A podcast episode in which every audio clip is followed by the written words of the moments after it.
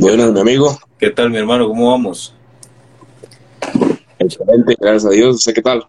Bien, bien, afortunadamente bien, muy bien, gracias a Dios. Me alegro, me alegro. Vamos a, a invitar a, a Sebas. Ajá, muy bien.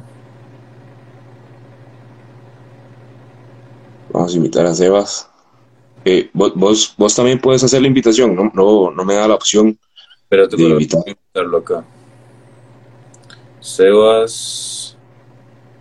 Vamos a ver, Sebas. Aquí está, activo, enviar. Listo, ya se la envié.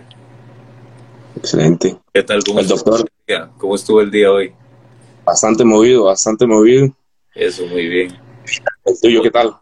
Bien, bien, gracias a Dios, bien. Hoy no entrené porque eh, me pasó algo que, que a eso de lo que hemos hablado de escuchar el cuerpo, porque ayer precisamente entrené temprano y por la noche fui a correr un rato porque me invitaron a, bueno, es un, partido de fútbol y fui a correr eh, y tenía un, cierto dolorcillo ahí en, en- la cadera, entonces preferí guardarme hoy, pero igual tomamos el sol y comimos ancestral y todo. Excelente, excelente. Eso es importante también, que la gente sepa que, que no, no siempre hay que estar dándole el mismo estímulo al cuerpo. A veces el cuerpo le pide otras sensaciones, un poco más, más relajado, más, más descanso. Podemos salir a caminar y eso también es un entrenamiento completo. Sí, claro, inclusive, este, mira, Carlos, yo le digo a la gente que así sea, eh, si es una persona que nunca, nunca, nunca entrena, es decir, es una persona que no es de alto rendimiento, por ejemplo, eh, sí es bueno que se mueva diariamente. Eh, si bien es cierto, nuestros ancestros se movían todos los días, ¿verdad? Siempre todos los días, pero eh, yo le doy el consejo a la gente de que intente eh, siempre si es un atleta alto rendimiento y que entrena 5, 6, 7, 8, eh, perdón, 8 no se puede, 7 días a la semana, 6 o 5, pues hay un día que, que puede tener un descanso completo, que no hay, no hay mayor problema, porque el cuerpo también ante una fatiga tiene que, que saber reparar. Así es, así es, sí. Este, súper importante eso. Bueno, ya tenemos a, a Sebas. ¿Qué tal, Sebas? ¿Cómo estás? No se te escucha. Pura vida, Pura vida, pura vida, Sebas. ¿cómo van todos? Excelente, excelente. Bueno, bueno tenerte por aquí. Este Sebastián Sancho, judoka nacional costarricense. Un Mucho placer completamente. Pura vida. Aquí estamos para compartir un poco con ustedes. Gracias por la invitación. Gracias a vos por aceptar. Pura vida. Excelente. Sos de la Juela, ¿verdad? ¿Cómo? Sos de la Juela. Sí, a la juela de la liga, justamente. Un poquito, poquito cerca del estadio. Familia de judocas. Así es, todos somos familia. Familia de judocas. Contanos un poco quién es Sebas. ¿Quién soy yo? Creo que soy un simple judoka, ¿no? Que trata de buscar el ser mejor persona, ¿no? Ser, ser, ser mejor judoka y ser mejor que, que ayer y seguir buscando mejores resultados, ya sean personales y también, eh, sí, personales. Esa es la meta, seguir avanzando. Seguir avanzando. Vos, vos tenés a, a Ian. I- Ian es el hermano mayor. Sí, él es el mayor, después sigue Juli, que ese es el medio, después sigue mi hermano gemelo, Fabi, y después estoy yo, yo soy el menor. Excelente, ahí para poner un poco el contexto. Y, eh, Ian es de Juegos Olímpicos, quedó de cuarto, ¿fue? No, no, ojalá. ¿Cómo, cómo, cómo, cómo es la historia de Ian? Contanos. De mi hermano fue, fue el primer judoka en ganar una medalla, una, una pelea en los Juegos Olímpicos. Ya con esa medalla aseguró un noveno, noveno lugar en los Juegos Olímpicos. En algún lugar.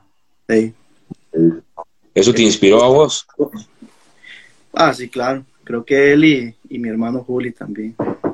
Juli fue el primer medallista. Juli fue el primer medallista panamericano y fue, creo que fue el, el motor a seguir en, a nivel de América. Creo que fue. Luego llega- llegaste vos con una medalla de oro. sí, así es. Te abrieron, te abrieron la brecha, comenzaron a abrir ahí terreno y vos entraste con todo para llegar a, a una medalla de oro. Así es, así es. ¿Qué tal, qué tal la, la preparación física en, este, en ese proceso? Eh, voy, a ser, voy a ser sincero. Yo, antes del Panamericano, eh, me reuní con mi, con mi entrenador, que es mi papá, y, y con Juli, que es, mi, es casi mi entrenador también, compañero de equipo. Y pues les dije a ellos que yo después del Panamericano me quería retirar. Entonces les dije a ellos que quería hacer bien las cosas, ¿no? Buscar un buen preparador físico, eh, comer bien y todo lo que, lo que marca la diferencia, ¿no? En una competencia. Y pues bueno, lo hice así durante dos meses. Bueno, ya venía un largo proceso de un año por ahí. Solamente que en esos dos meses yo decidí hacer las cosas bien y enfocarme bien, bien. Y pues en esos dos meses hice las cosas bien, eh, hablé bien, me comuniqué, pedí ayuda y pues solamente fui a recoger el resultado, la medalla. Claro, claro, excelente. Sí, el, el, campeonato lo ganaste en los entrenamientos. Exacto. Sí, sí, yo, yo más bien la primera ronda con el estadounidense fue como la más la más difícil. Siempre es, para mí es la más difícil, ¿no? Es cuando uno rompe el hielo. Ya después de, ganar esa competencia, yo me metí en la cabeza que quería ir avanzando poco a poco por, por pasos, ¿no? Por peleas. Y ya cuando gané la segunda ronda, yo dije, ganemos esto. y ya de ahí se dio el resultado. Cuando hablas de preparación, eh, de alimentación eh, física y, y, mental, me imagino, que, ¿a qué te referís? ¿Con qué, ¿Con qué puedes decir que arrancaste de fuerte en ese proceso? Bueno, algo que me que hizo la diferencia fue el, cambio de físico, ¿no? Yo antes no hacía físico, pero no de manera concreta, ¿no? Con cosas específicas, microciclos y, y todo eso, ¿verdad? Entonces busqué ayuda para tener algo bien planificado y ahí fuimos poco a poco avanzando con mi preparador físico y eso fue lo que marcó la diferencia en gran forma. Y también mentalmente, mis hermanos me ayudaron montones, porque como todo deporte, en todo país siempre hay malas lenguas, ¿verdad? Eh, malos pensamientos, malas vibras, ¿verdad? Entonces, mis hermanos son, son expertos en lidiar con eso, ¿verdad? Siempre siempre tienen personas hablando mal de ellos, entonces ellos lidian con eso, entonces, bueno, Igna, imagínense, está en Japón, siempre me llamaba una vez por semana y conversábamos un poco de, estas cosas que pasan a nivel de Costa Rica y me motivó a, alejarme, alejarme de esos pensamientos ¿no? negativos y siempre buscar mi camino, trabajar bien y, y no dar importancia a eso. Eso también formó gran parte del resultado. Y pues sí, ¿no? Yo creo que creo que esa madurez mía creo que ayudó bastante, ¿no? El hacer bien las cosas y, y buscar ayuda me ayudó montones. Mm. Sebas, una pregunta, mi hermano, mucho gusto. Este, una pregunta, ¿qué edad tenés vos, man? Yo tengo 23. 23. Este, Estaba viendo ahorita que, que, que, vos ganaste el, el, Panamericano, ¿verdad? Quedaste campeón. Sí. Y ahora estás, estás diciendo que, que tanto vos como tu familia, como, como la gente que estuvo detrás del proceso para ser campeón, eh, tuviste que luchar en contra, incluso tus hermanos, de críticas, de burlas, de, absolutamente todo lo que normalmente hace que una persona se pierda, ¿verdad? Se pierde y se aleje de su proceso. Yo, eh, hemos hablado en el proyecto de nosotros, hemos hablado que, es gusto tenerte hoy acá, man, porque de verdad que sos un campeón y cuando uno conversa con un campeón tiene que darle mérito al campeón, ¿verdad, Carlos? Hay que darle el respeto a una persona que ha ha logrado lo que, lo que, lo que Sebas, por ejemplo, consiguió. Entonces no es fácil llegar ahí. Y Sebas, para ser campeón se necesitan muchas cosas, pero yo quisiera tal vez que aquí a los que estamos acá presentes, eh, vos nos digas cinco cosas que, por ejemplo, o cinco o tres o cuatro, las que creas más importantes, o seis o siete, para eso estamos acá, pero que nos contes qué cosas te alejaron de la moda, o sea, de lo que ¿qué tuviste que hacer para salirte de ser una persona normal, común, de la media, a llegar a ser un campeón, porque campeones hay muchos por la calle, mentes de campeones hay pocas trabajando.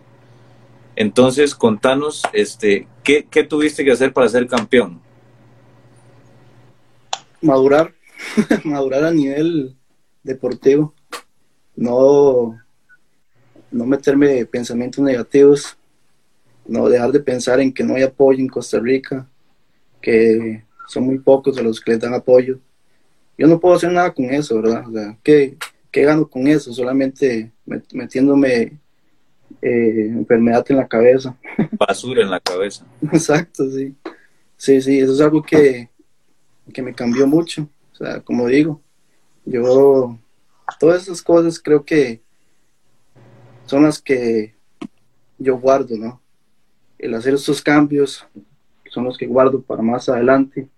La medalla, la verdad, no me interesa. Yo creo que lo que me importa es como qué tuve que hacer para, para poder llegar a, conseguir esa, ese objetivo, que es uno de los, de los grandes que tengo ahora. Creo que ahora se me abrieron mucho las puertas y tengo que organizarme bien y organizarlo bien todo para que salga de la mejor forma. Pero sí, yo creo que eso fue uno de las grandes cosas que, que guardo en, mi forma personal qué, qué, lo, qué logré para, cuáles son los parámetros que hice para lograr este, este objetivo. Y disciplina, eh, vos, vos, siempre has sido disciplinado, ¿consideras que la disciplina es un punto sumamente imprescindible para llegar a ser un campeón? Eh, yo creo que sí, pues claro, sí, yo creo que eso afecta mucho. Sin embargo, en mi caso, yo cuando entreno siempre trato de, de entrenar bien, callado siempre, siempre estando concentrado, nunca hablar, no me gusta hablar, más bien cuando alguien habla me molesto porque estamos entrenando y más bien deberían de estar enfocados, ya sean esas dos horas mínimo, y ya después sean amiguitos, sean lo que quieran y hablan al final mientras estamos entrenando, hay que entrenar bien, respetar el que está en entrenamiento y creo que eso siempre lo he tenido. Lo que pasa es que lo que, lo que te digo, o sea, ese cambio para ganar esta medalla fue el, el, el ¿cómo el proceso, ¿no? Planificar bien las cosas. Siempre he confiado en mí mismo, siento que, que tengo las habilidades para, para ser bueno a nivel de América y ahora solamente falta eh, darlo, representarlo en, a nivel mundial, ¿no? a, nivel de Europa, Asia. Eso es lo que, lo que hace falta. Sebas, llevas, llevas toda la vida, ¿verdad? Casi que, que practicando judo. Así es, creo que desde, que nací, desde que nací. Claro, este, sí, sí, desde que estás en, en, el, en el vientre de tu mamá, dándole, ok, tenés, tenés todo un proceso por detrás ¿okay? todo un camino ya recorrido y podemos decir que en estos momentos está dando fruto. ¿Cómo lo ves? Exacto. la gente, la gente. Yo, yo creo que es eso, o sea, el madurar a nivel deportivo me cambió totalmente. Creo que uno puede esperar lo que quiera, usted puede quedarse ahí entrenando, no sé, toda su vida, pero si no hace esos cambios, se va a quedar ahí estancado. Entonces creo que el buscar lo mejor para mí, para uno mismo, son las cosas que marcan la diferencia. Sebas, estamos viendo como, como en una sociedad donde todo el mundo quiere las cosas inmediatas. Este, nos, nos, están programando, se puede decir, para un, una recompensa muy inmediata. y estamos, bueno, yo también he visto que tu hermano también tuvo un recorrido y logró eh, llegar a los Juegos Olímpicos y todo el proceso que él, también ha tenido, bueno, tus hermanos. Pero la gente no se imagina que desde, toda la vida llevan practicando, sudando y lesionándose, entrenando fuerte y guardando cicatrices, coleccionando cicatrices como un verdadero león para luego eh, obtener un resultado en una lucha. Sí, yo creo que, que el que persevera gana. Entonces, hay que siempre estar ahí entrenando fuerte, no darle importancia a esos pensamientos negativos. Siempre van a importar, ¿verdad? Porque siempre se le van a meter en la cabeza. pero lo importante es como tener una defensa ahí para que eso no, moleste y seguir adelante. Esta, esta madurez que, de la que nos hablas, Sebas, ¿viene a partir de alguna filosofía o simplemente fue comentarios de tu hermano o, o, qué fue? Pues sí, eh, mi hermano Inga le gusta mucho la, filosofía, él pasa leyendo eh, libros a mí me gusta ver videos, me gusta ver eh, perfiles de, esto, digamos, de pensamientos que de, puede que ayuden, pueden que no, pero eh, eso es lo que me ayuda mucho, me ayuda bastante, buscar videos, motivaciones, cómo lidiar con estas cosas, ¿no? Son las que ayudan montones a, a cambiar la mentalidad de uno. Excelente. Bueno, programas anteriores yo había dicho que a mí me encanta la filosofía estoica, que es algo que, yo eh, puedo recomendarle a la gente. Busquen una filosofía, no precisamente la estoica, pero una filosofía le, ayuda a uno a dar como ese, ese, esa pincelada para lograr tener una, vida más clara. Eh, ¿Tenías alguna, alguna en específico vos? Ah, tengo, tengo, tengo bastante, ¿no? Una que me gustó es esa que, que dije al principio, que eh, no importa el resultado, lo que importa es cuáles son las cosas que uno tiene que cambiar para poder conseguir eso. La verdad, eso después yo ganar el, el Panamericano, o sea, lo gané, le gané al, en la final al cubano, salí y me fui a cambiar al baño y eso es algo raro. Me quedé viéndome al espejo y dije, me quedé así como tranquilo y dije, gané que, ya, ¿verdad? Eso es todo lo que le queda a uno en el momento. Pero si uno piensa más, esas son las cosas que, que valen la pena. Sí, hay una, hay una frase, Sebas, hay una frase muy bonita. Es una frase que, que precisamente la filosofía estoica a mí me gusta muchísimo, no porque Carlos la haya mencionado, pero ya anteriormente la había escuchado, había leído un poquito del estoicismo y me parece muy bien de que no es el entorno material lo que nos, lo que nos hace felices, sino los pequeños detalles de lo que nosotros queremos. Y, y, precisamente hace unos días atrás hablábamos con Natanael Osorio, eh, es un conferencista de Nicaragua muy, muy bueno, eh, y él nos contaba que el éxito para él es la constante de ser feliz. Eh, yo estoy seguro, Sebas, que vos no no sos infeliz practicando judo porque lo estás haciendo y nadie te está obligando con un arma que lo hagas.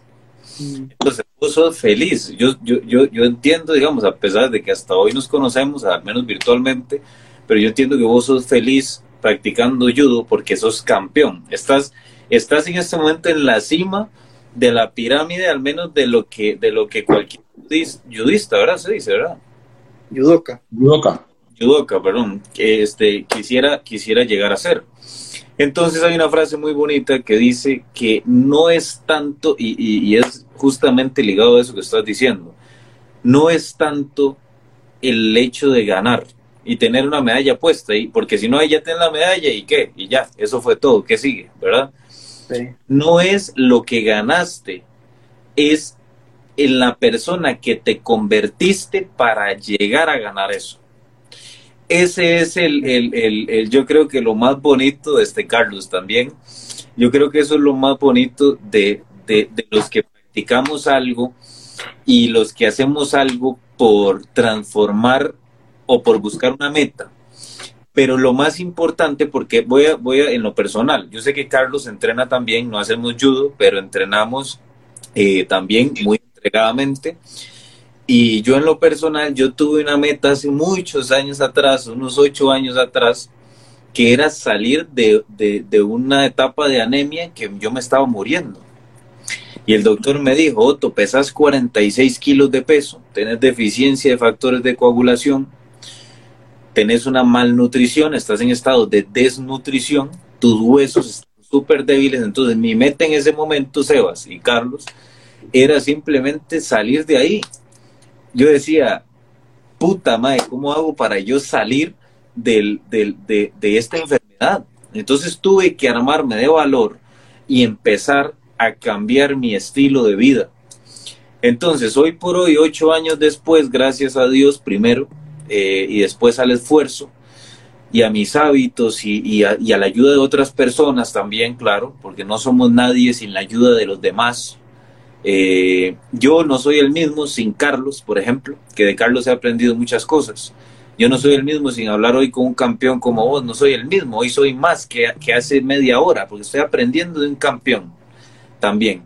Entonces, lo bonito no es, y para los que nos están escuchando, lo bonito no es, como dice eh, Sebas, él llegó, le ganó al cubano, se puso frente al espejo y dijo, pues puta, gané.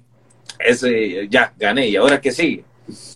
No es tanto, eh, y, y, se lo digo porque la gente que quiere, aquellos que quieren dejar de ser obesos, por ejemplo, Sebas, que nosotros, yo desde la parte de nutrición, que trabajo a diario, y, Carlos también sé que trabaja desde la perspectiva de entrenamiento y mejora de, la vida de las personas, no es simplemente quiero dejar de ser obeso y ya. El resultado final, bonito, lo más grande, no está en dejar de ser obeso. Lo más grande está en la persona que te tuviste que convertir para dejar de ser obeso. Es una persona que tuvo que probablemente tener una disciplina, tuvo que seguir un programa alimentario, que le costó. Tuvo que ir en contra de sus propios placeres, de lo que quería. Si quería algún día comer eh, helados y helados y helados, esa persona tuvo que entender e ir en contra de su placer y salir, salir de la zona de confort. Si nunca entrenó, ahora tuvo que ir a entrenar, tuvo que levantarse temprano, tuvo que ir a tomar el sol todos los días. Entonces, no fue que eh, el resultado final no es lo más bonito del, del, resultado no es el resultado, es en lo que te convertiste para llegar a ese resultado. Claro, claro, claro, muy bueno eso, eh, Otto. Este, eh, mi amigo Sebas es estudiante de arquitectura, ¿verdad? Sí, señor. Imagínate el, proceso, el, proceso de llevar en paralelo el entrenamiento y el estudio. Ese es un, un proceso muy rico. Creo que nos puedes hablar sobre eso. ¿Qué pues tan duro? Pues sí, creo que el hacer otra cosa diferente que no sea deporte. Yo creo que por eso también decidí estudiar arquitectura, ¿no? Porque quería estudiar algo diferente, no quería estudiar algo relacionado con deporte. Quería irme por otro camino y aprender otros, otras cosas, ¿no? Otros, otra, otra manera de, de qué hacer en el mundo, ¿no? sí, entonces creo que lo disfruto mucho, ¿no? El despejarme un poco, hacer trabajos de, esta carrera, me despejo un poco de lo que es el judo y no estar siempre pensando en deporte.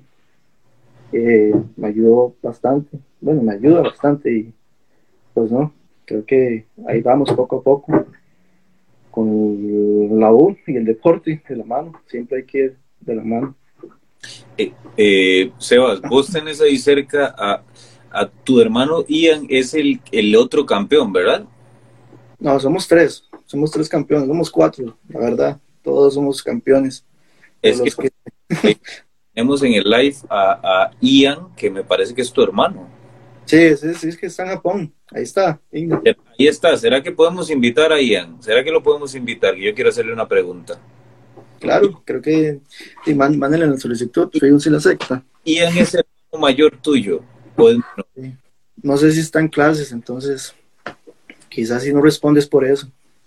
Ok, pero Ian es tu hermano mayor o menor? El mayor, yo soy el menor. ¿Vos sos el menor de los cuatro. Sí. Y los cuatro son campeones. Sí, en la vida. Pero los que hacemos judo somos tres. Son tres. Sí.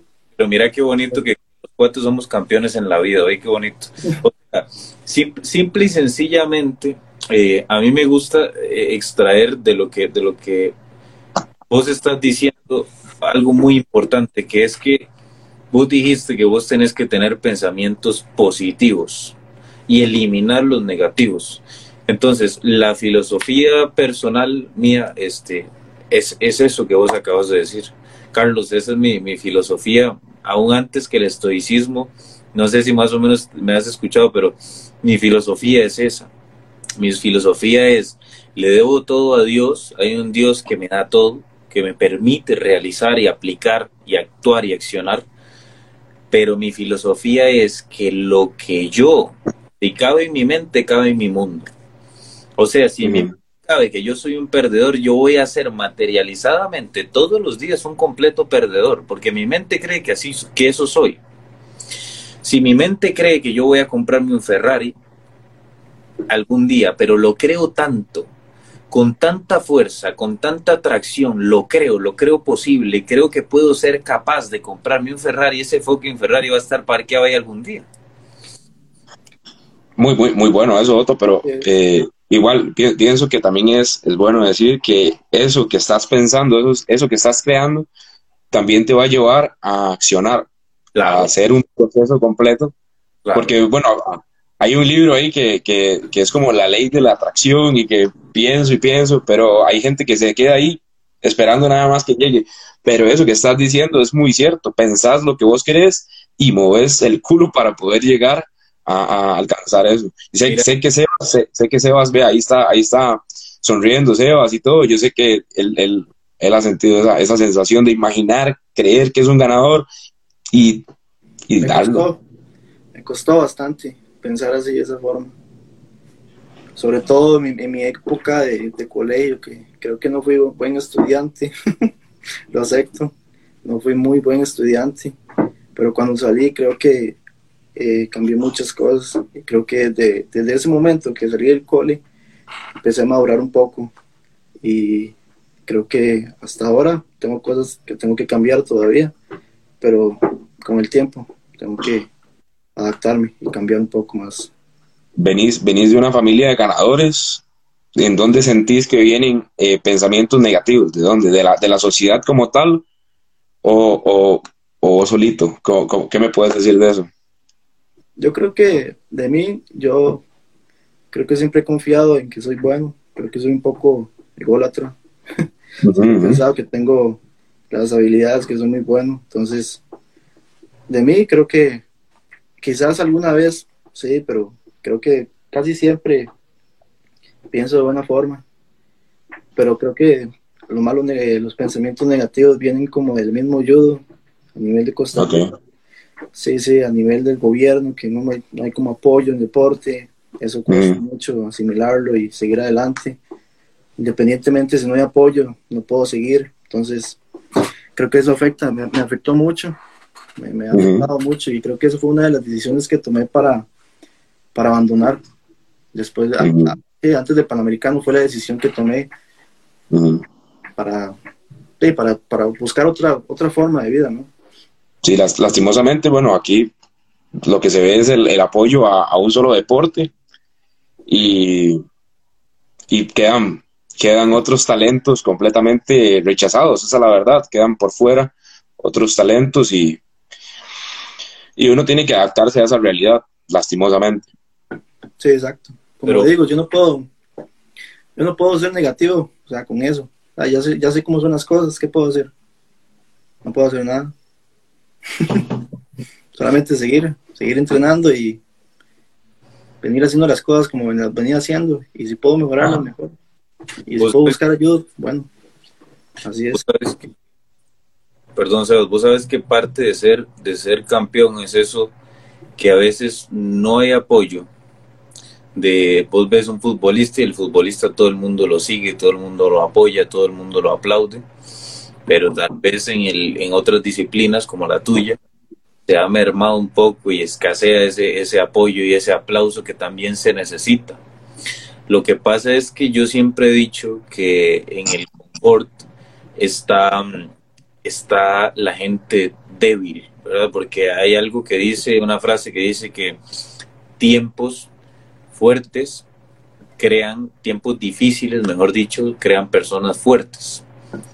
Personas fuertes crean tiempos sencillos. Y esos tiempos sencillos o fáciles crean gente súper débil.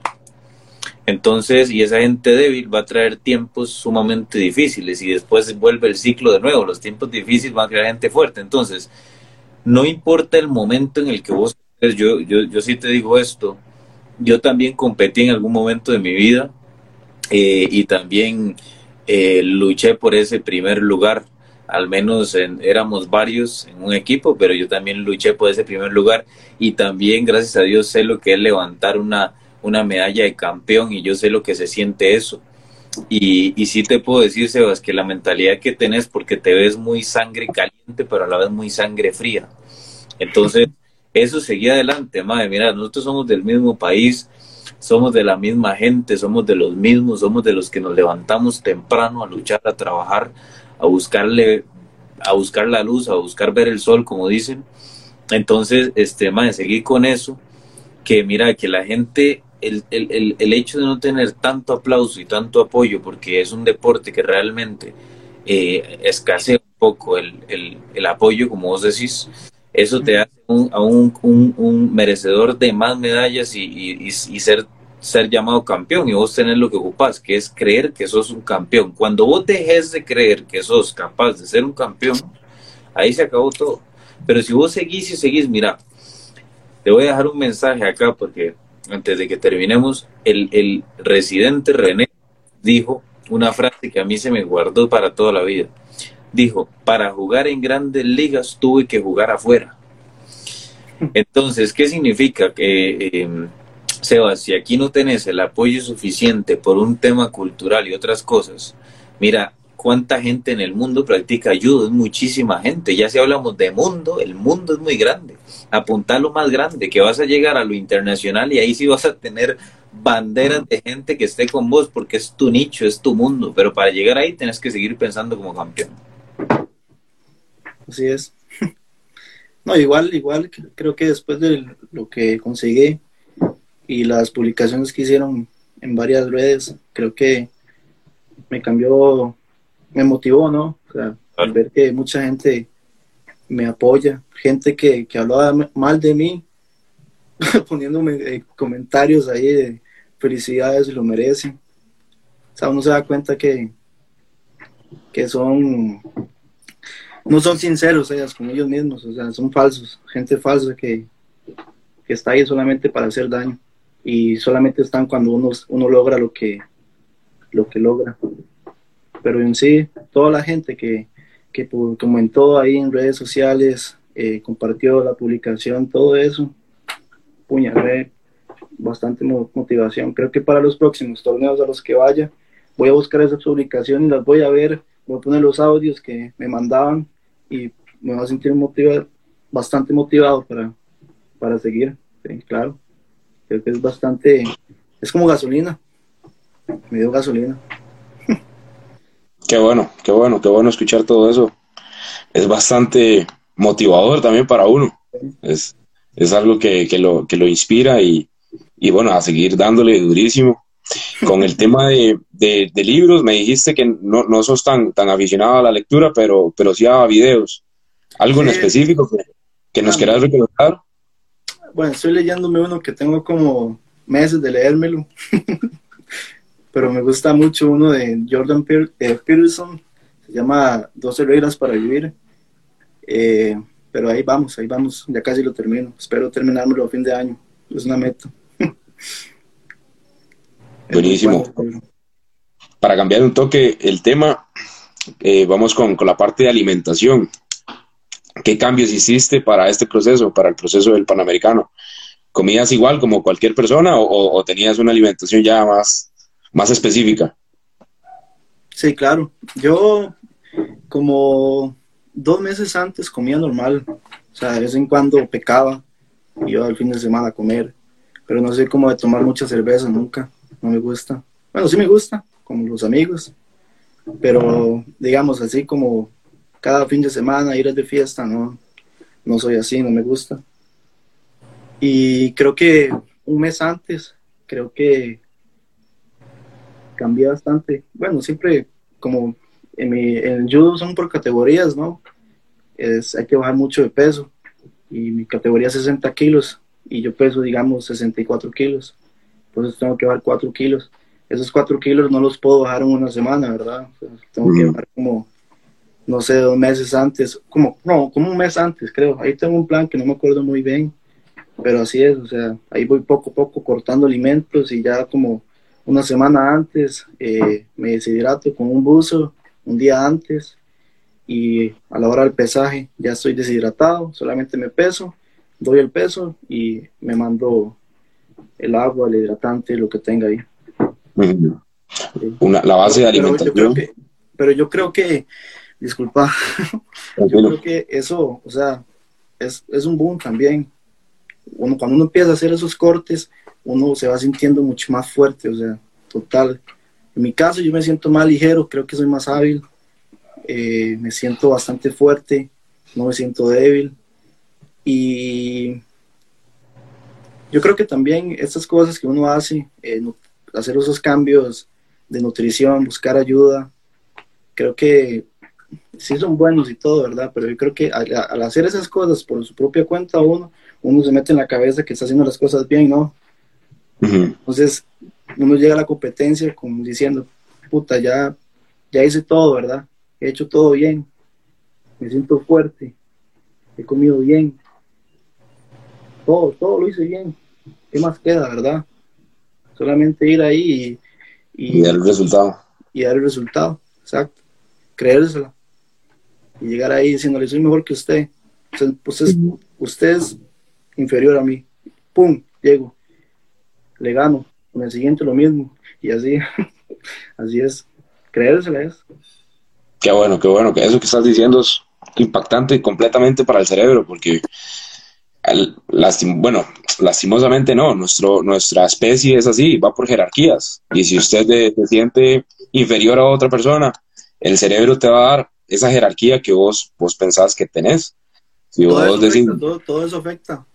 Yo antes de, antes de, competir, el que está delante mío lo ponen, digamos, el competente, el competidor mío lo ponen adelante mío, atrás mío, ¿verdad? Entonces yo trato como de meterle un poco de miedo. Entonces ves como que me empiezo a mover, empiezo como a golpear ahí un poquito para calentar, como para meterle un poco de miedo en la cabeza ahí. Claro, claro. que piense que, que, yo soy mejor que él, ¿ve? Y si, si él es mejor, igual yo estoy ahí. Por lo menos darle un poco de miedo, aunque, aunque, aunque, entre el tatami y me tira los 10 segundos. ¿ve? Esto, esto que estás diciendo es, es muy, muy interesante, porque si vemos el lenguaje corporal, por lo menos de, de eh, gente como Obama, McGregor, ese tipo de comportamientos de que abren, abren más eh, sus extremidades y tratan de, de, abarcar más el espacio en el que están, es impactante para, para, el, para el cerebro de las otras personas. están entendiendo, están subcomunicando que ellos son ellos son el macho, ellos son los dominantes. Así es, en, el reino animal, ¿no? O sea, el pavoreal es lo mismo, se pone así para atraer a las hembras, así es. así lo hice yo con la gente, digamos, con los competidores. Trato de metérmeles en la cabeza. No les hablo, solamente el lenguaje corporal creo que dice mucho. 70% de la comunicación es lenguaje no verbal, 30% es lenguaje esto. Eso es algo, eso es algo que me dijo mi hermano Juli. Cuando yo llegué al, aeropuerto, lo primero que me dijo, al aeropuerto de Perú, lo primero que me dijo él fue eso. O sea, así tiene que llegar y demostrar que, que usted es mejor que ellos, ¿verdad? No llegar y hablarles como si fuera su amigo. Llegar, llegar ahí y, decir, ¿qué más? ¿Todo bien? No. Tiene que llegar y, y estar centrado, ¿verdad? Obviamente eso no, no, no lo va a saludar para, tiene que saludar por educación, ¿verdad? Y obviamente él es tu amigo, solamente es tu competidor, pero todo eso afecta. O sea, es algo que exacto. Juli me dijo eso. O sea, y yo lo pensé ahí mismo y ahí ahí me cambié totalmente. en el pesaje lo mismo. todo el mundo está ahí sin camiseta. el, que, el que se ve más delgadito es el más, uno piensa que es el más, más débil, ¿verdad? Claro. Uno piensa que, que, le puede ganar fácil. Excelente. Y en actualidad vivimos en una sociedad donde las personas toman esto a la ligera. De hecho, andan cabeza agachada, retraídos. Imagínate lo que están subcomunicándole al cerebro. Todas las personas tienen como pensamientos depresivos, ansiedad. Eso que me estás diciendo es el comportamiento de, lo que tenían los reyes. Desde pequeños les enseñaban lo que las verdaderas costumbres de la realeza. Andar siempre orgullosos de ellos mismos y este, saber que, que, que, que lo tienen. Si tienen que pelear, eso es algo que yo he estado pensando mucho, que bueno, yo ando, ok, ando, ando hachudo, dirían aquí en Costa Rica, ando sacando pecho, barbilla arriba, pero tengo que saber pelear, porque si yo llego en el momento eh, que esté sacando pecho y llego a un bar y que alguien me trate de alzar pleito, tengo que saber pelear. Sí, sí, pero igual en esas cosas uno tiene que ser inteligente y no meterse en esas cosas. ok. Sí, sí, lo digo como en, en, judo, digamos. O sea, yo, yo siempre, o sea, siempre, a veces estoy con la cabeza abajo antes de entrar a competir, pero sé muy bien que, que, que, soy mejor, ¿no? independientemente de lo que usted me haga, el competidor, digamos, yo pues, siempre voy a estar pensando en ganar. Así es. Creo que la mayoría de los judokas lo tienen. Muchos competidores, atletas, tienen ese pensamiento. Así es. ¿Cómo sentís que es Sebas así ya en, en la calle? Yo, yo soy más tranquilo. Creo que me, cuesta mucho hablar así en persona. Cuando tengo que exponerme, uy, me, cuesta demasiado. Cuando hago entrevistas me cuesta. A veces no confío en mí mismo. O sea, como, un humano, así soy. Me pasa, me pasa eso mucho. Sí, pero siempre trato como de, de no demostrar eso, digamos, como que no, no demostrar al otro que, que soy así como, como, como débil, como Sí, no, no me Si la gente supiera la pelea interna, ¿verdad? Que uno lleva siempre. Es una pelea constante, estar pensando en la respiración, estar, estar pensando en la postura. El, bueno, cuando estás en un proceso de, competencia, estar pensando en la alimentación, en la hidratación, en los entrenamientos. Y vos que estabas llevándolo en paralelo con, con la U, imagínate. Sí, sí. Sí, así es. La gente. Dale, dale. No, no, dale, dale vos. No, no, no. No, iba a decir algo, pero si querés, dale vos. Por ok, la gente. La gente tiene que tener clarísimo algo, que es que cuando una persona intenta, así como Sebas, está en un proceso inicial de buscar ser campeón, y cuando Sebas llega a ser campeón, ya Sebas no vuelve a ser nunca más el mismo de antes porque ya él sabe cómo ser campeón una vez. Él sabe que él es campeón. Ahora el problema para el resto de la gente, por eso McGregor gana y gana y gana y gana y gana y gana y ganó y ganó. Porque él ganó una vez y él dijo, yo soy el campeón, a mí nadie me quita esto, vuelvo y gano de nuevo, vuelvo y gano y gano y gano. Entonces, ¿qué pasa? La gente promedio que disputa un puesto contra él y no tiene esa mentalidad de tiburón, digamos, por así decirlo, de león, como, como quieran decirlo, de decir, yo voy a ganarle a McGregor, ellos van pensando que McGregor es el campeón, no que ellos van a ganarle a McGregor. Entonces vuelven y pierden, vuelven y pierden, vuelven y pierden y McGregor gana y gana y gana y gana. Esa es la filosofía, Carlos, de la que yo te hablaba, que, que vivo a diario pensando. ni siquiera es contra las personas es contra mí mismo. Yo me levanto todos los días, yo lo voy a decir acá públicamente, eh, yo soy una persona muy, eh, con muchos defectos, como creo que cualquier ser humano, pero yo hace un tiempo atrás practico algo que me ha dado resultados materiales, o sea, no materiales de, que me compré algo material, ¿verdad? precisamente, pero sí que me ha dado resultados que yo los he visto materializarse en mi vida real, que los he visto suceder, porque yo me levanto todos los días y una de las cosas mías diarias es, me levanto y no veo el teléfono. Primero me levanto, camino, salgo, me quito zapatos y medias y salgo descalzo al zacate. Lo primero que veo es la luz del sol. Me quito la ropa, todo lo que yo pueda, a quedar casi chingo si pudiera. Quedo debajo del sol y empiezo a decirme cosas a mí mismo, no a nadie más. Primero doy gracias. Eso es lo primero que hago. Doy gracias a Dios, porque creo en Dios. No sé si ustedes creen en Dios también. Yo sé que Carlos sí. Eh, no sé, Sebas. Pero... Más bien tengo una, anécdota de eso muy, muy bonita. para que no las conté. Este, yo siempre doy gracias a Dios por un día más. Y después de dar gracias a Dios, empiezo a decirme yo mismo cosas. Entonces yo me digo, papá, vea, escuche, hijo de puta, lo que le voy a decir. Usted es inteligente, usted es capaz. Quiero que sepa que usted es muy fuerte. Si no lo sabía, sépalo. Quiero que sepa que usted es muy fuerte. Quiero que sepa que usted es muy valiente. Quiero que sepa que usted es duro. Quiero que sepa que usted es una persona visionaria. Quiero que sepa que hoy todo lo que usted pretenda hacer se va a cumplir con la ayuda de Dios. Pero ese tipo de mentalidad hace que cuando me topo a alguien en la calle y me diga, por ejemplo, va, vos sos tonto yo me acuerdo que yo no soy tonto. Esa será su opinión y yo la respeto, pero en mi mente yo pienso todo lo contrario de mí, de lo que usted acaba de decir.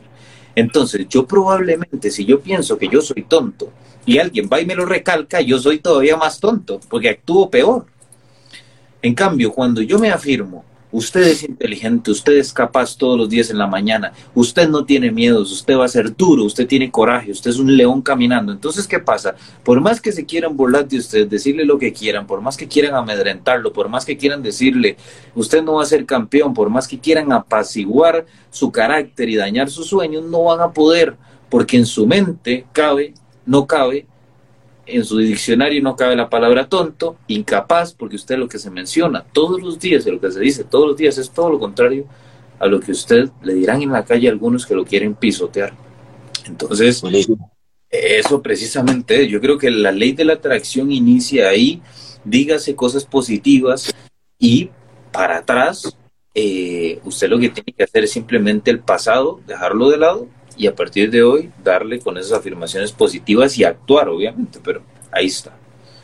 Yo, yo he dicho que uno es como, como su propia mascota, en realidad, es, esa es la verdad, es como que uno tiene una, una esencia que le da esta conciencia para poder comunicarse, interrelacionarse, eh, relacionarse con las personas, pero uno es como, como una mascota, en realidad uno tiene que cuidar la alimentación, la calidad de pensamientos, la calidad del el entorno, amigos, es, es como el león que uno tiene y uno tiene que cuidarlo ahí, tranquilizar cada, cada cosa que sea dañina. Hay una, hay una frase que dice, competir con los demás para superarte te hace fuerte, pero competir para los demás, contra los demás para superarlos te hace débil.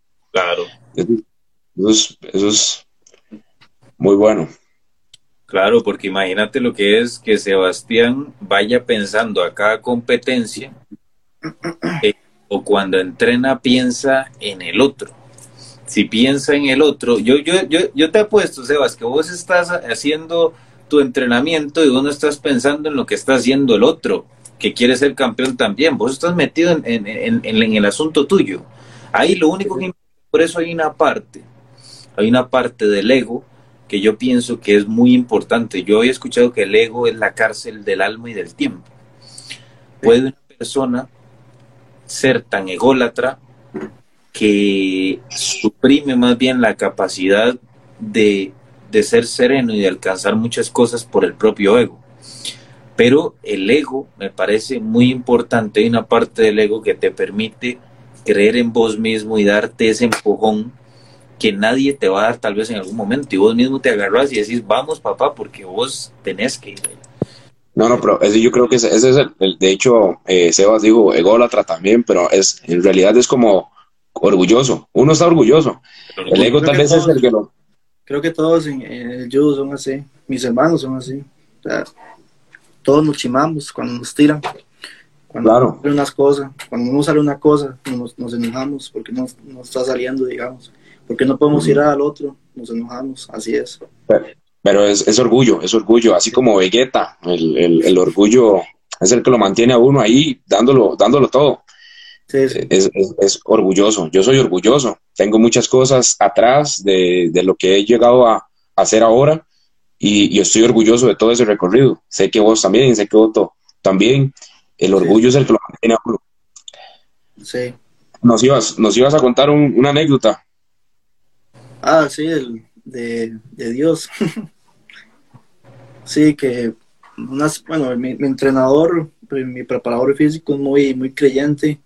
Él siempre trata como de meterme algunas historias de, de Dios de la Biblia, cosas por el estilo.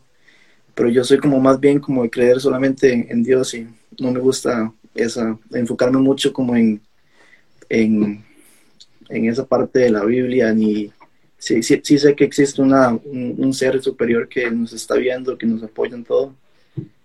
Y me, me da como, como alivio, como que me, me, apoya, ¿verdad? Cuando no hay nadie que, que, lo haga. Y no, pues el cuento que les tengo es cuando un día antes de, de la competencia, le, antes de dormirme, yo hice una pequeña, una, una pequeña oración antes de acostarme y me dormí tranquilo, me dormí, ¿verdad? Y ya como a las 3 de la madrugada como que estaba durmiendo y alguien me tocó el brazo así, como una forma, como una forma linda, ¿no? No una forma como de asustarme, ¿no? Y yo vuelvo a ver a mi, al lado que está mi hermano durmiendo y está durmiendo, ¿no? no él no fue, ¿verdad? Y me pongo así como volver al frente y tranquilo, ¿no? Me, me sentí demasiado aliviado. Y eso fue, quizás fue mi abuelo, que mi abuelo murió hace, murió un mes, un mes, un mes antes por ahí. Me quiso ver, ¿no? Tal vez. Creo que me dio como alivio, seguridad y me quitó todo eso, ese, ese estrés, esa presión que tenía eh, previo a la competencia y solamente llegué a competir tranquilo y a dar el máximo. Creo que una cosa que, que, eh, que hizo mucho cambio en, en, la competencia fue que llegué a disfrutarlo, ¿no? No tenía, no tenía ninguna presión encima, una presión encima, no tenía estrés y me sentía bien y solamente fui ahí a, a disfrutarlo, a ser feliz. Qué bueno, qué bueno, Sebas, está bastante interesante eso. Este, a nivel, a nivel eh, científico, la función cerebral es, completamente diferente cuando sentimos esa, esa compañía este, a nivel de un ser supremo, algo que nos está acompañando y podemos ver lo que desde, desde muy antes los ancestros también tenían esa, esa conexión, tenían al dios jaguar, dios luna, dios sol, luego vienen los caballeros templarios y toda esa gente luchando en nombre de Dios, vamos a morir en nombre de Dios.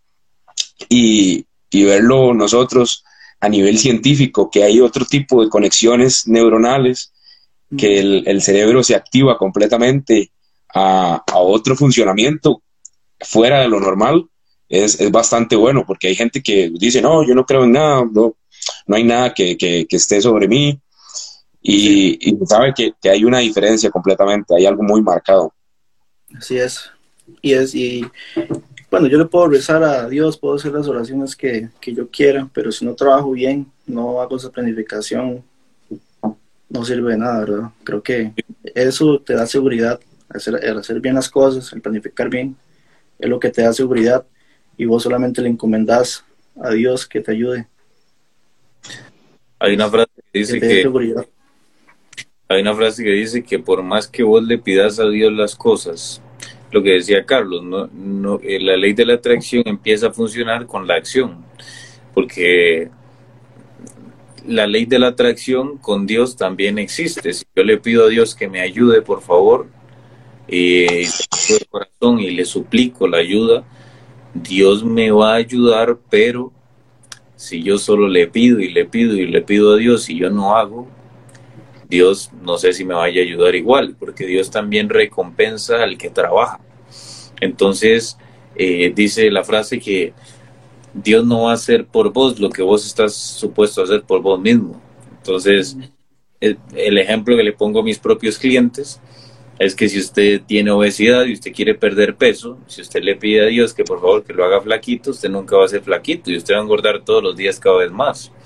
Entonces es pídale a Dios, hágase usted la afirmación de yo soy valiente, yo soy capaz, yo voy a enfrentar esto, voy con todo, soy una persona fuerte, pero ponga lo que usted tiene que empezar a hacer, porque el que no se mueve se apelota y ahí se quedó.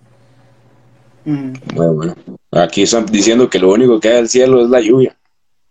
La lluvia y las bendiciones dicen que sí, que es lo único que cae del cielo. Después de eso no cae nada. Así es. así es.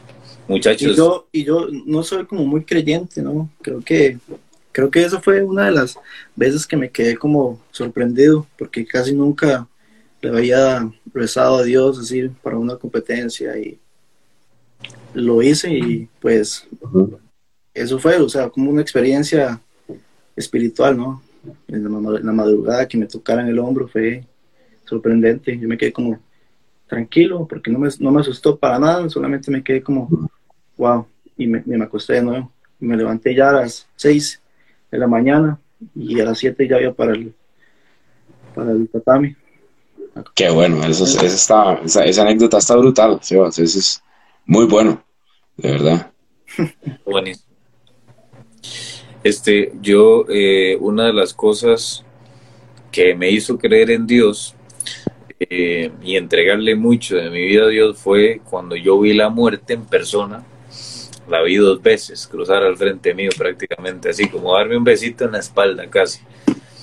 Eh, y supe que Dios me había salvado porque tuve, tuve dos accidentes muy, muy fuertes en la carretera, de los cuales en el último, el doctor, bueno, tuve tres, pero en el, último accidente que yo tuve, que he tenido en mi vida, el doctor me se preguntaba y le preguntaba a mi familia y después me preguntaba a mí, después se lo volvía a preguntar a él y decía, pero es que usted cómo está vivo, cómo usted no tiene la cabeza despedazada. Y usted rodó por la calle 20 metros y su cabeza está intacta. Entonces yo sé que Dios me salvó a mí y Dios quiere algo para mi vida y también sé que salvó y, vio, y salvó a mi hermano. Mi hermano se cortó la yugular, parte más importante, el ducto de sangre más importante que tenemos en nuestro cuerpo, prácticamente. Y mi hermano se la cortó en un vidrio en Estados Unidos. Eh, con un vidrio se la cortó porque atravesó un carro con la cabeza y el vidrio le, le cortó el cuello y mi hermano sangraba y sangraba y sangraba y mi hermano los doctores no se explican cómo logró llegar a sala de shock y que hubiera sido eh, operado. Mi hermano tiene aquí una cicatriz donde le hicieron como si fuera con un láser, una, lo cosieron, no fue aquí en la caja, ¿verdad? Fue allá en Estados Unidos, un lugar de mucha tecnología y lo pudieron atender a tiempo y mi hermano hoy gracias a Dios lo tenemos aquí con vida. Entonces, sí, sí creo que, que Dios porque me parece demasiado imposible, la verdad, por, por más que yo, mi parte de estudio es la ciencia, y por más que yo estudio la ciencia y la materia y las leyes y todo, no hay nada que me logre solucionar cómo mi hermano está vivo, cómo yo estoy vivo. Entonces creo en eso. Y hay muchas cosas y misterios del mundo que de verdad eh, me parece impresionante. Como ahora no sé si vieron la foto que logró sacar la NASA de toda el, de, de una gran universo, con galaxias y constelaciones y, parte interestelar. Y yo dije, huevón, eso no lo tuvo que, eso, eso no es casualidad, eso no, eso, es un ser supremo lo inventó. Eso no se puede así de la nada que aparezca. Entonces sí, por eso yo creo en Dios, pero verdad que me ha dado muchísimo gusto este, conversar con vos, Sebas. Y, y más bien muchísimas gracias de mi parte, antes de que Carlos dé su, su, su cierre. A mí, de todo mi respeto, Sebas, todo mi respeto, todo mi, mi, mi respeto sí, pero el respeto más allá de, de como persona, sino como competidor, como atleta, como triunfador, como un campeón, todo mi respeto por eso.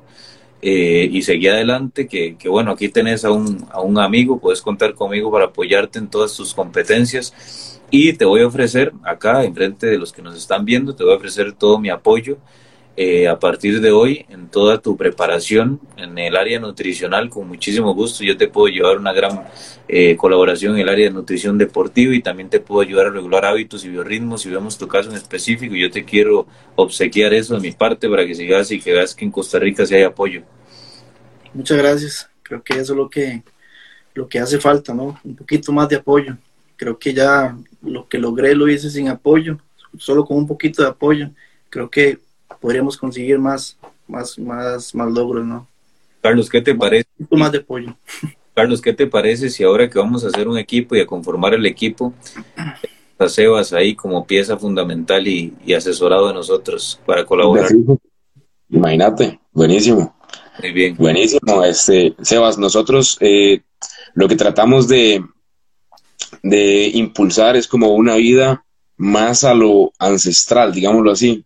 Se puede decir, más a lo que realmente es el ser humano, evitar ciertas contaminaciones eh, por parte de, la sociedad y, sacarle el máximo. Sabemos que nosotros somos una máquina perfecta y si comenzamos a trabajar correctamente esa máquina que ya nosotros tenemos, imagínate, si ya lograste un montón de cosas dándole esa, esa chispita. Yo sé que Otto es, es brutal. También tenemos el compañero, eh, el doctor Echeverría, José, que también es muy, muy, muy, muy, muy interesante todo el tema de, de lo que realmente es el ser humano Sí, sí. Más ahora que estoy, no les conté que tuve que pasar por una lesión, más bien ahora ando con recuperándome un cruzado anterior, meniscos. Entonces, ah, okay. seis meses fuera, ya hasta el próximo año tendría que competir de nuevo. Entonces, creo que mucha, mucha. apoyo ahora es muy fundamental. Mucha fortaleza, claro, ese, ese proceso de recuperación es eh, bueno, y te da, te da el chance de, analizar muchas cosas, porque me imagino que estás ahí como en, tranquilidad, eh, calma, y, y, la, y, la, mente comienza ahí a, a, dar vueltas. Voy a tener que meter a la U bastante, que eso es lo que más me importa ahora. Excelente. Meter a la U para avanzar y ya después vemos cómo, cómo hacemos con el deporte. Sebas, muchas gracias. No, le decía a Sebas que ahora que me, que, me ponga un mensaje y, para, para ver si cuadramos eso y colaborarle con muchísimo gusto. Me gusta mucho, gusta mucho esto porque con lo que uno pueda dar, ¿verdad, Carlos? O sea, con lo que uno pueda dar, sabe que hay gente que paga, paga por eso y que ha sanado con eso. Entonces, eh, yo creo, como les digo, la afirmación positiva, yo siempre he creído que mi trabajo es un excelente trabajo entonces, por creer eso y darme esas afirmaciones, es que todos los días trabajo y estudio para que sea así, como, como intento que sea. Entonces, no lo sabremos todos, no somos los dueños de la verdad absoluta, pero sé que, te va a ayudar mucho, Sebas, y, y lo hago, man, porque sos de la abuela, yo también soy de la abuela. Ah, y, y también porque, man, este, ahora que él dijo, Carlos, ahora que él dijo, y, y, no hemos tenido mucho apoyo y todo, yo digo, mae, eh, a los campeones reconocerles el, trabajo, reconocerles eh, su esfuerzo y vale la pena extenderle la mano a una persona y extendernos la mano entre todos al final. De eso se trata, de eso se trata. Eh, yo siempre pongo ahí como en las historias, ayudarle a los otros a quitarse las pulgas. Eso. De eso se trata, estar ahí quitándole las pulgas, despiojando y todo eso, que al fin de cuentas, bueno, Séneca decía que entrando en la filosofía estoica, que cuando potencias la vida de los, la vida de los demás, estás potenciando la tuya. Así es, así es. Mira qué, qué bonito. Esto, esto que Carlos dice no es pura mierda, como decimos vulgarmente, muy vulgarmente. No es pura mierda porque yo inicié preparación para competencia, que si Dios lo permite, el 25 de marzo compito en Panamá. Inicié la preparación y este dio el primer día me escribió el primer día del, del, de que anuncié la, la, preparación y me dijo, mi hermano, lo que ocupes, aquí estoy para ayudarte. Entonces, yo sé que lo que Carlos está diciendo es cierto. Él sí le quita las pulgas a la gente, él sí quiere ayudar en eso. Entonces, yo, yo sé que Carlos ocupa algo, aquí estoy con muchísimo gusto. Vos ocupas algo, aquí estoy con mucho gusto, porque crecer no es solo para acá, no es solo de los lados hacia acá para mí todo abarrotar todo yo. Crecer también es yo ver crecer a Carlos porque yo también le di un piecito de, ayuda y también que Sebas resulta que ahora va a competir no sé cuándo y que Sebas lleve en su, en su insignia de competencia el logo, el logo mío, por ejemplo, que lo lleve. Este man fue mi preparador en cuanto a, nutrición. Pues a mí me... eso no lo doy. Si usted me, ayuda, yo me lo pongo aquí en el Yudogi, si quiere. Sí, pero lo que te quiero decir es que no es para que, no, es precisamente porque se me mencione en algún lado, sino porque imagínate la satisfacción mía y darle gracias a decir, aquel huevón anda allá en Tokio ganando y ganó, y, fui y, le colaboré en eso. Con lo que vos, Dios, me has ayudado a entender, yo le ayudo a él un poquito. Entonces, es eso que dice Carlos, la fraternidad, ser fraternos con los demás, entre hombres y mujeres ayudarnos, entre personas de bien, eso es lo importante. Y en, un mundo donde también se está dando mucho esta confrontación, es como, como muy competitivo todo, digamos, en, el tema de desarrollo, que te quieren pisotear, te quieren dejar por debajo, te quieren... Y eso es, eso es parte de la vida, claro está. ¿Por qué? Porque es por jerarquía de lo que estábamos hablando. Pero siempre y cuando nosotros veamos reyes, hay que, hay que formar alianzas. De eso se trata la vida. Hay que jugar de una forma inteligente. Y, y, para eso estamos, dándole duro a la vida, escupirle al sistema y, y crecer juntos. Vos has escuchado la frase que dice, todos eh, lo, lo, vi en dos escenarios. Decían, eh, un pobre una vez quería ser millonario y todos los que estaban en la sala se rieron menos el millonario. Y decía, un man en el gimnasio, un flaquito, dijo que quería ser físico-culturista y todos se murieron de risa, excepto el campeón que estaba ahí en ese momento entrenando un ladito. ¿Por qué? Porque hay mucha gente Sebas, que no te va a apoyar porque se creen o creen que vos sos más que ellos y, no te quieren ayudar porque se sienten inferiores a vos. Entonces imagínate, si se sienten inferiores a vos y te dan la mano, todavía te van a hacer más. Claro. Persona que tiene paz en su corazón y lleva su batalla y su, y su reto y su disputa consigo misma yo no soy campeón de judo y yo me encantaría ayudarte. ¿Por qué? Porque yo no soy campeón de judo y si vos me agarras, seguro me haces una tira ahí en el suelo. Pero eso no importa porque mi, mi, reto y mi competencia es conmigo mismo, no es con vos. Entonces, lo que yo te puedo ayudar me va a ayudar a mí a retroalimentar, como decía Carlos. Te haces más grande no solo cuando te ayudas a vos mismo, sino cuando ayudas a otros también. Entonces, ahí está, ahí está abierta la, el, el, el, el cariño y el respeto y todo para que, para que te ayude. Muchas gracias. Buenísimo. Pura vida. Un, placer, un placer, haber tenido a un campeón eh, dentro del programa eh, Ancestrales en tiempos modernos. Ese es el, el, programa, así se llama. Y pues bueno, soy el primero de muchos que van a ver. Espero que, que yo sea motivación para los que están en judo y para los que están en otro deporte, así como fue y como son mis hermanos, que fueron los que me dieron esa chispa, ese, ese cambio de madurez, todo eso, fueron ellos también. Qué bueno, qué bueno, qué bueno. Hoy no, hoy no nos acompañó el doctor, pero, pero yo sé que estaría también eh, bastante agradecido por haber tenido a, Sebas, un campeón de, Costa Rica, un medallista de oro, el primero en la historia de, Costa Rica a nivel de la disciplina de, judo. Imagínate el orgullo. Muy orgullo, me siento orgulloso. Muy bien, gracias, Sebas, por eso. Te agradecemos Pura vida. Muchas gracias por la invitación y esperemos seguir dándole logros a Costa Rica. Adelante, mi hermano, pura vida. Nos hablamos. Muchas gracias. Pura vida.